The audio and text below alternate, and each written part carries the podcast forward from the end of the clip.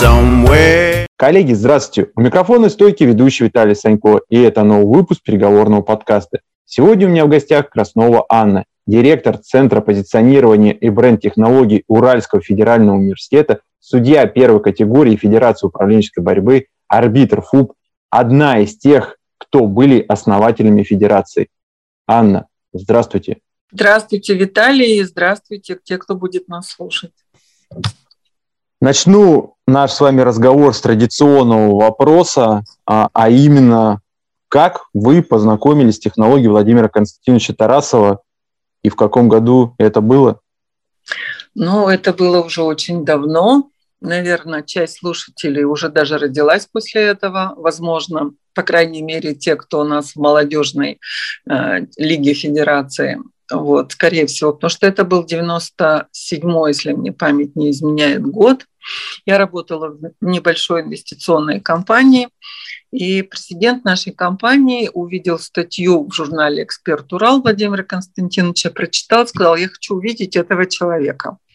Поехал в Москву к нему на тренинг, договорился с Владимиром Константиновичем, что мы его пригласим в Екатеринбург для проведения тренинга, в котором участвовали и э, руководители нашей компании, и мы приглашали своих клиентов.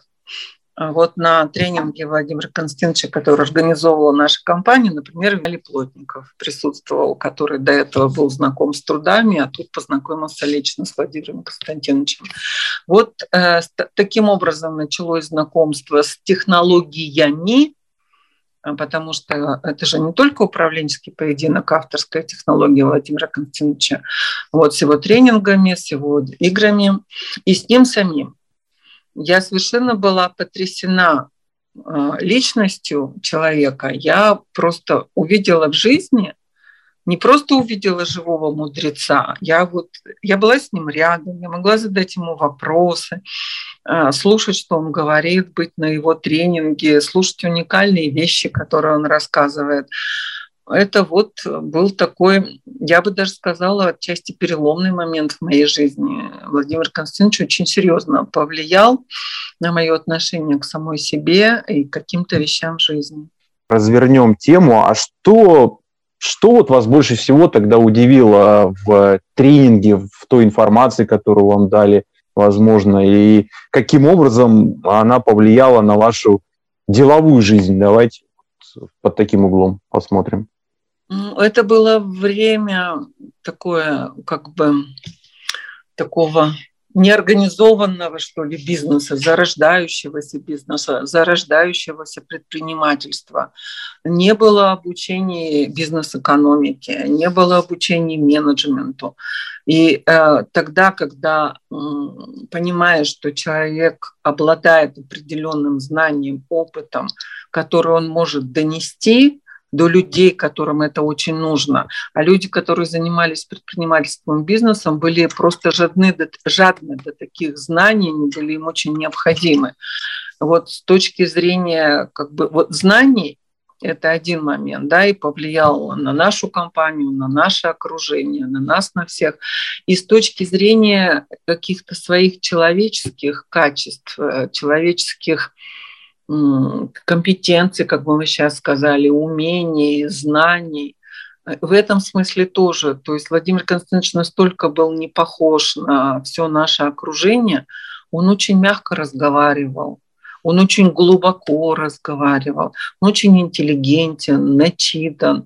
И тогда, вот в те годы, сочетание восточной философии, опыта жизни и работы в Америке, осмысление того, что сейчас происходит в России, и при этом в очень мягкой, корректной, очень интересной форме донесения до вот своих слушателей, своих учеников.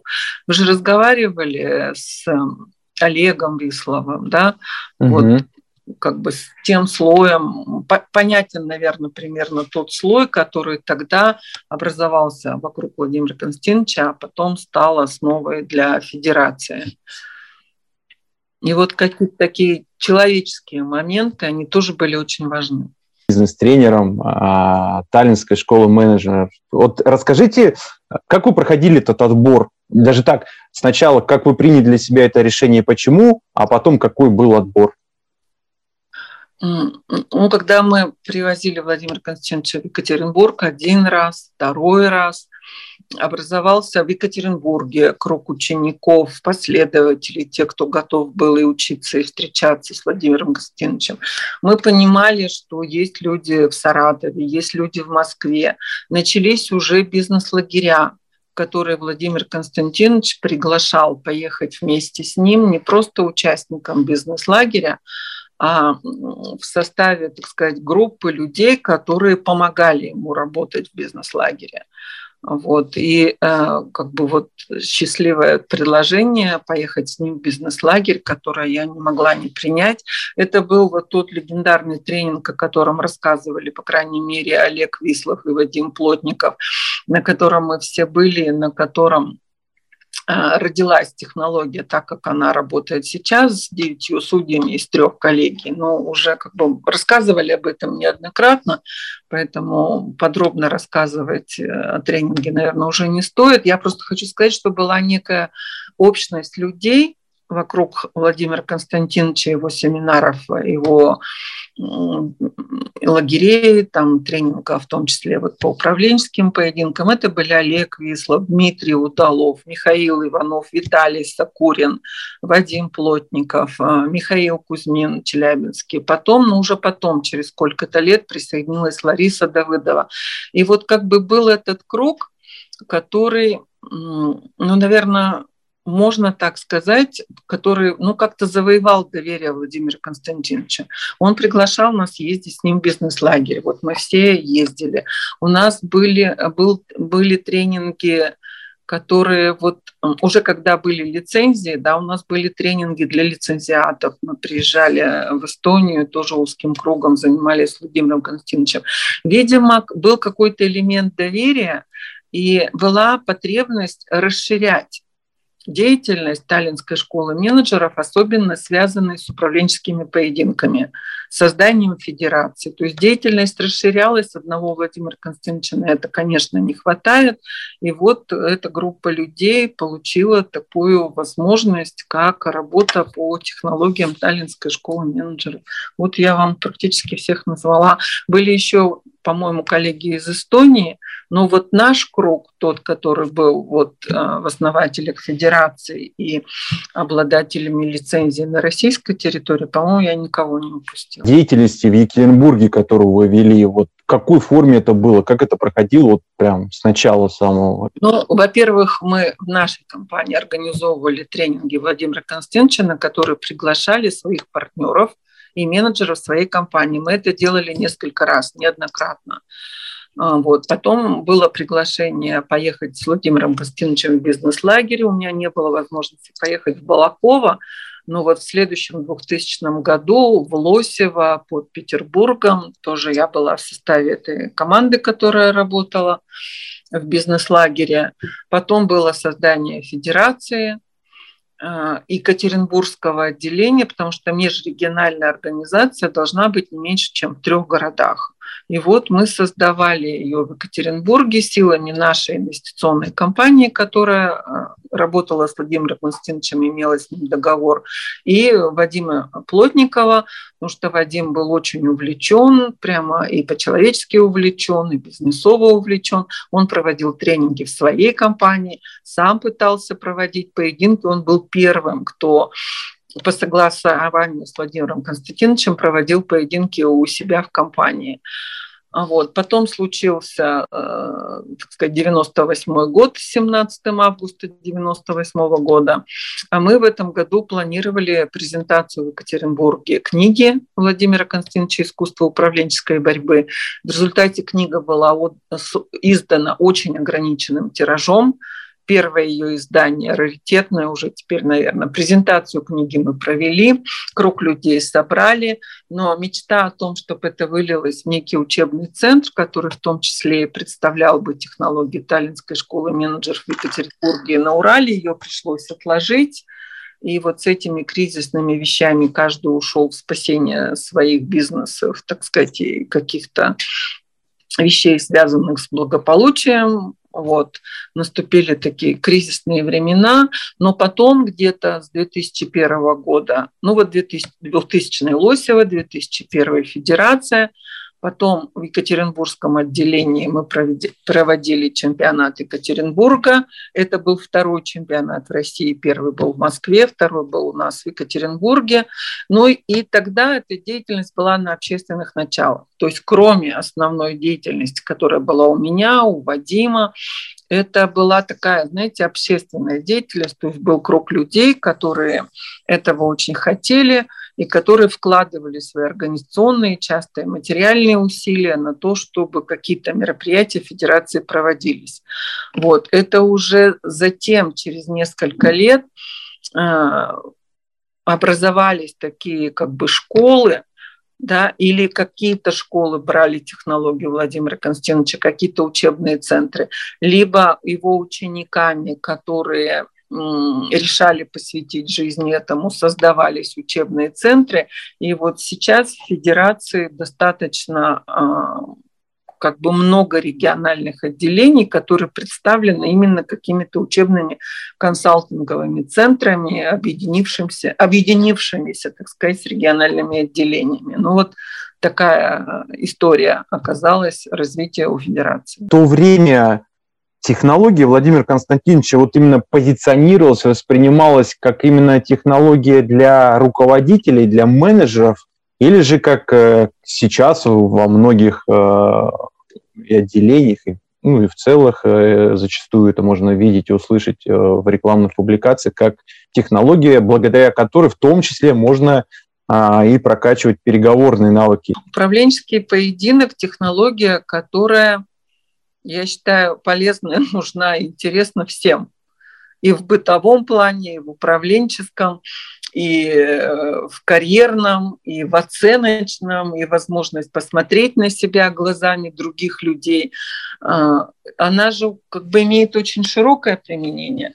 Тогда, когда это все начиналось, на тренинги, наверное, могли позволить себе приехать да, руководители компании, собственники бизнеса, руководители компании, топ-менеджмент. Но многие из них потом проводили тренинги, приглашая Владимира Константиновича к себе в компании, чтобы он мог поработать их с их сотрудниками. Вот. То есть это же совершенно неоценимая вещь, например, для отделов продаж, да, для каких-то коммуникационных компаний.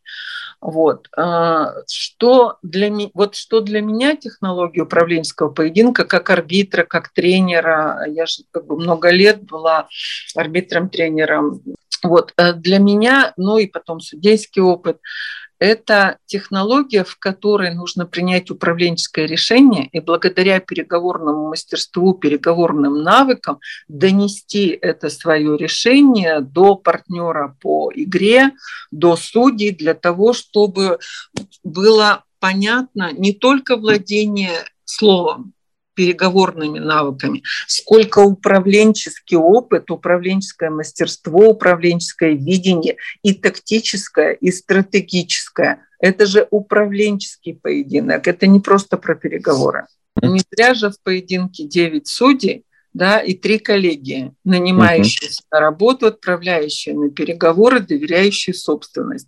То есть люди, власть и дело деньги вот э, как бы деловая и денежная сторона. Да, коллеги, отправляющих на переговоры, судят с позиции власти. Не только мастерство переговорное, владение переговорными техниками, сколько умение достичь своих интересов и при этом не испортить отношения. Насколько ты договороспособен, это же не только про переговоры. Договороспособность – это принятие решения – можно согласиться на условия, нельзя, какие условия можно предложить, а, каким образом можно отклониться, как можно изменить тему переговоров, как можно расширить наше сотрудничество. Пришли на переговоры с одним достаточно узким вопросом, но при этом в процессе переговоров становится понятно, как можно еще использовать эти отношения, этот договор, это партнерство, а, как это можно видеть стратегически. То есть это управленческая технология, не только переговорная. Вот. Анна, А расскажите, пожалуйста, о деятельности, то есть а, о клубе, который был то есть есть региональное отделение, есть э, деятельность, которую ведет, поддерживает Константин Селянин, связанная не только с Уральской школой переговоров, но и с мероприятиями Екатеринбургского отделения, с чемпионатами, турнирами. И э, был к сожалению, вот э, сейчас пока это, так сказать, немножко в таком чуть затихшем варианте, но, возможно, мы вернемся к более активной форме, потому что лет шесть у нас очень активно действовал клуб, в котором собирались люди, которые посвящали себя управленческим поединкам. У нас была очень интересная модель. Тогда, когда мы на сезон набирали новичков, молодых людей, которые, э, большинство из которых даже не были знакомы с этой технологией, но судьями у них были бизнесмены, топы, руководители крупных компаний или подразделений компаний, бизнес-тренеры. То есть такая прямо вот серьезная Э, я бы даже сказала, интеллектуальная элита Екатеринбурга.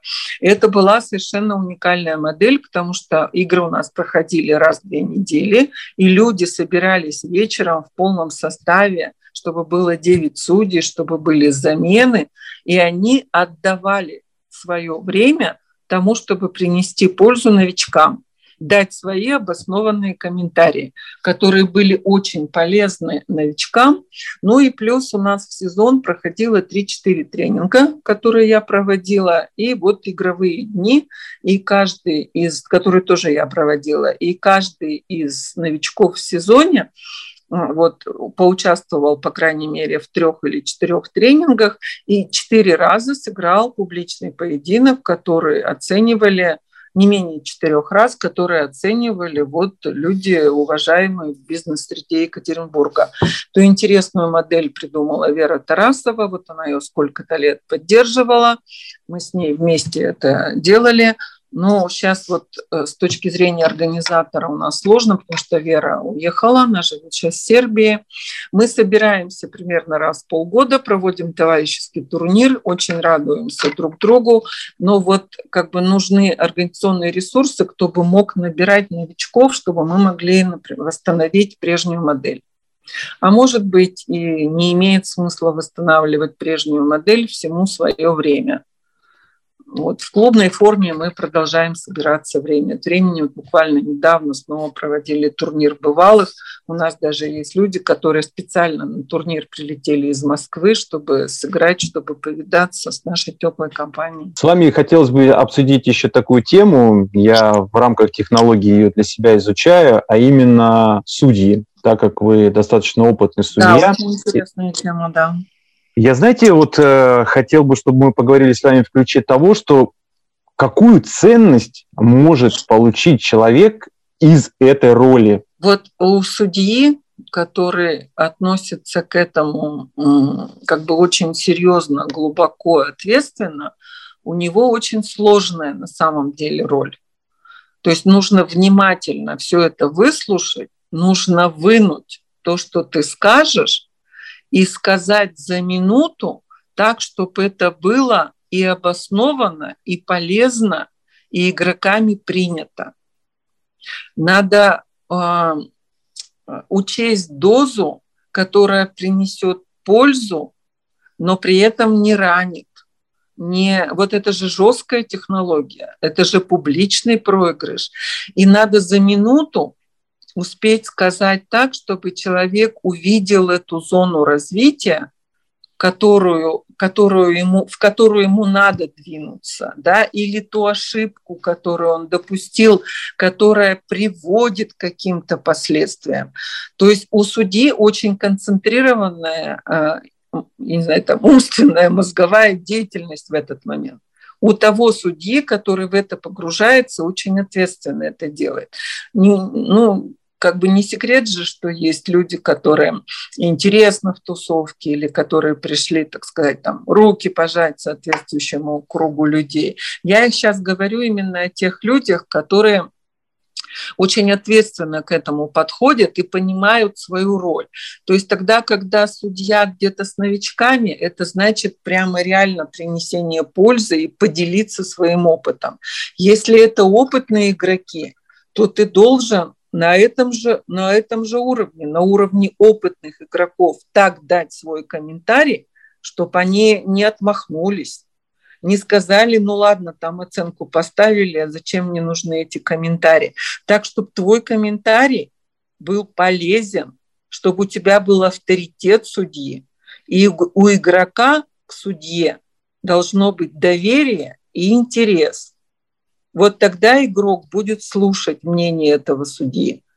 А если игроку кажется, что необоснованно, там статус судьи не соответствует тому, чтобы он воспринимал его комментарии, такое тоже время от времени бывает, то у игрока не будет пользы, да, у него будет, ну, досада, либо он отмахнется, либо у него будет раздражение от того, что ему не тот счет поставили. Надо суметь так сказать, чтобы он понял, почему так.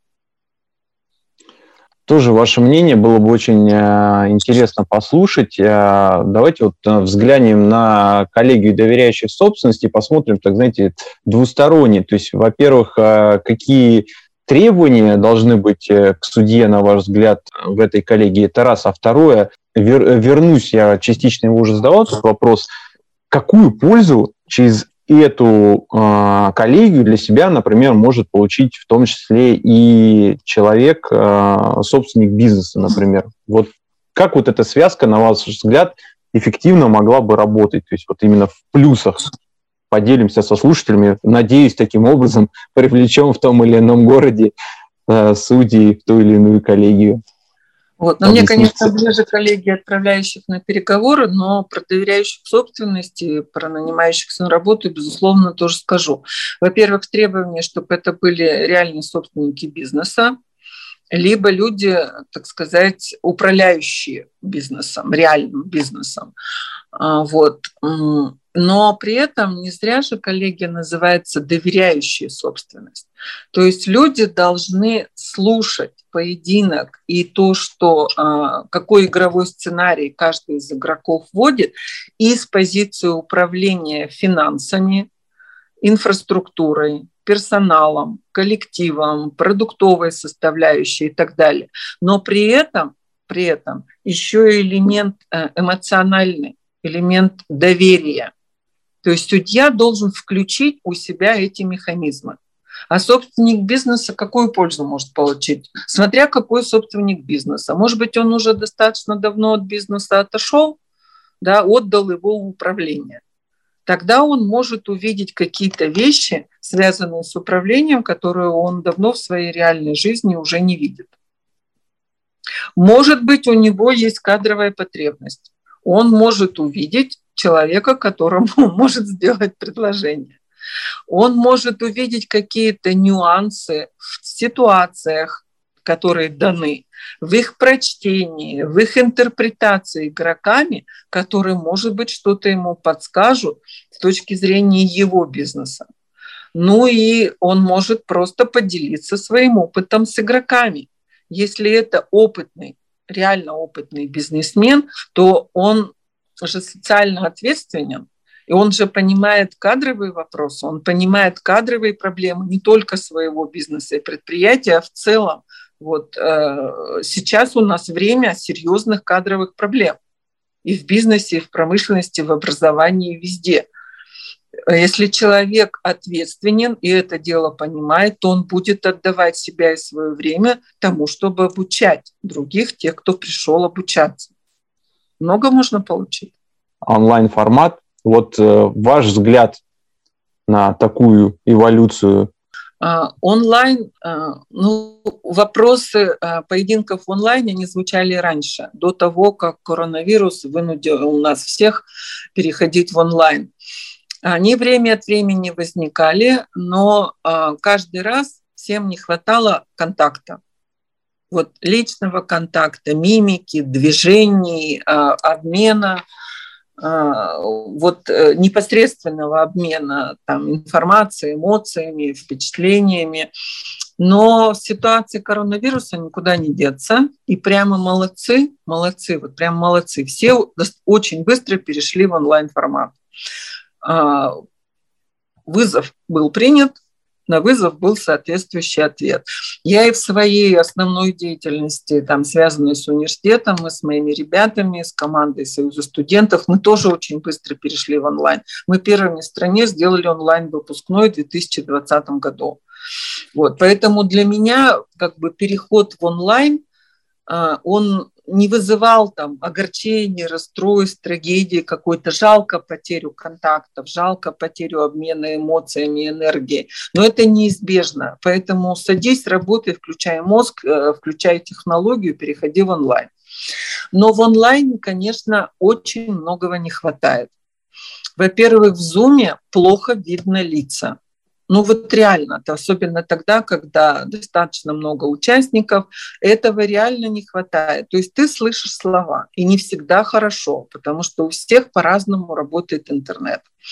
Вот, поэтому переход э, в э, онлайн-среду, он совершенно неизбежен, но надо понимать, на какой площадке это делать, вот, а на какой платформе это делать, какие еще нужны сервисы, может быть, найдется кто-то, кто эту задачу возьмется, ее будет решать, потому что нужны, можно работать в Zoom, работаем, мы проводим чемпионаты, я в них сужу, но очень сильно не хватает контакта и возможности нормально видеть лица, нормально видеть жесты, нормально протянуть друг другу руку. Да, есть такая есть такой нюанс, я бы так это назвал. И под вот, занавес... Такой, вот, да, сейчас, секунду. Такой нюанс угу. есть. Знаете почему? Еще почему? Потому что э, Zoom, Zoom или другие платформы, алло, Zoom, да, другие платформы, можно передать информацию. Можно даже передать эмоции, когда качество изображения хорошее. Нельзя передать энергию. Да, это практически, кстати, невозможно. Вот, да, и еще вот одну вещь хотела сказать. Вот мы с вами разговаривали о поколенческих вещах. Вот, и я прям сегодня подумала, и у меня такая вещь сформулировалась. Вот была глубина проникновения – вот так я сейчас имею в виду вот деятельности сообщества, которое вокруг управленческих поединков, федерация, и было вокруг Владимира Константиновича. Он же приезжал на каждый чемпионат, там ездили к нему на тренинги. Вот была глубина проникновения и потребность в совместных ощущениях. А с течением времени сильно изменилась скорость коммуникации. Это не только с переходом в онлайн. Коммуникации стали другими, и знаете, вот похожими, и вот переговоры, почему переговоры, да, потому что а, потому что управленческие вещи, они глубже, чем переговорные. И вот то, что происходит сейчас, особенно в переговорах, это, знаете, какое-то скольжение. То есть вот не глубина, а скольжение. Скольжение, оно неизбежно, оно нужно, оно гораздо быстрее, чем глубина погружения. Но это скольжение, оно более поверхностно. Вот не хотелось бы, чтобы люди уходили в поверхностное восприятие. Хотелось бы, чтобы та глубина, которая вот меня тогда еще поразила прямо вот во Владимире Константиновиче, она всегда от него идет, вот чтобы сообщество глубину не теряло. Я хотел бы под занавес вас попросить, как э, человека, у которого богатая история, который был в числе первых, так скажем, осваивавших эту технологию, э, пользуясь возможностью что-то пожелать под э, Новый год, обратиться к аудитории. Тут недавно в Фейсбуке как бы одну заметку прочитала, в которой выделила для себя прямо вот цитату «Хочу жить с человечными людьми». Мне очень хочется пожелать, э, чтобы, несмотря на зумы, онлайн, электронные технологии, разные точки зрения, разный угол зрения, разные оценки, может быть, в чем-то разные ценности, мы не теряли человечности, не теряли человеческую энергию.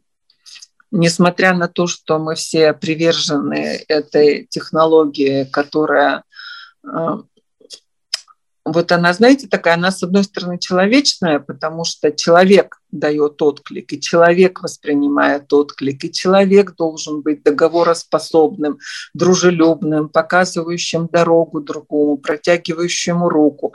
С другой стороны, мне есть определенный элемент жесткости, потому что всегда есть тот, кто проигрывает.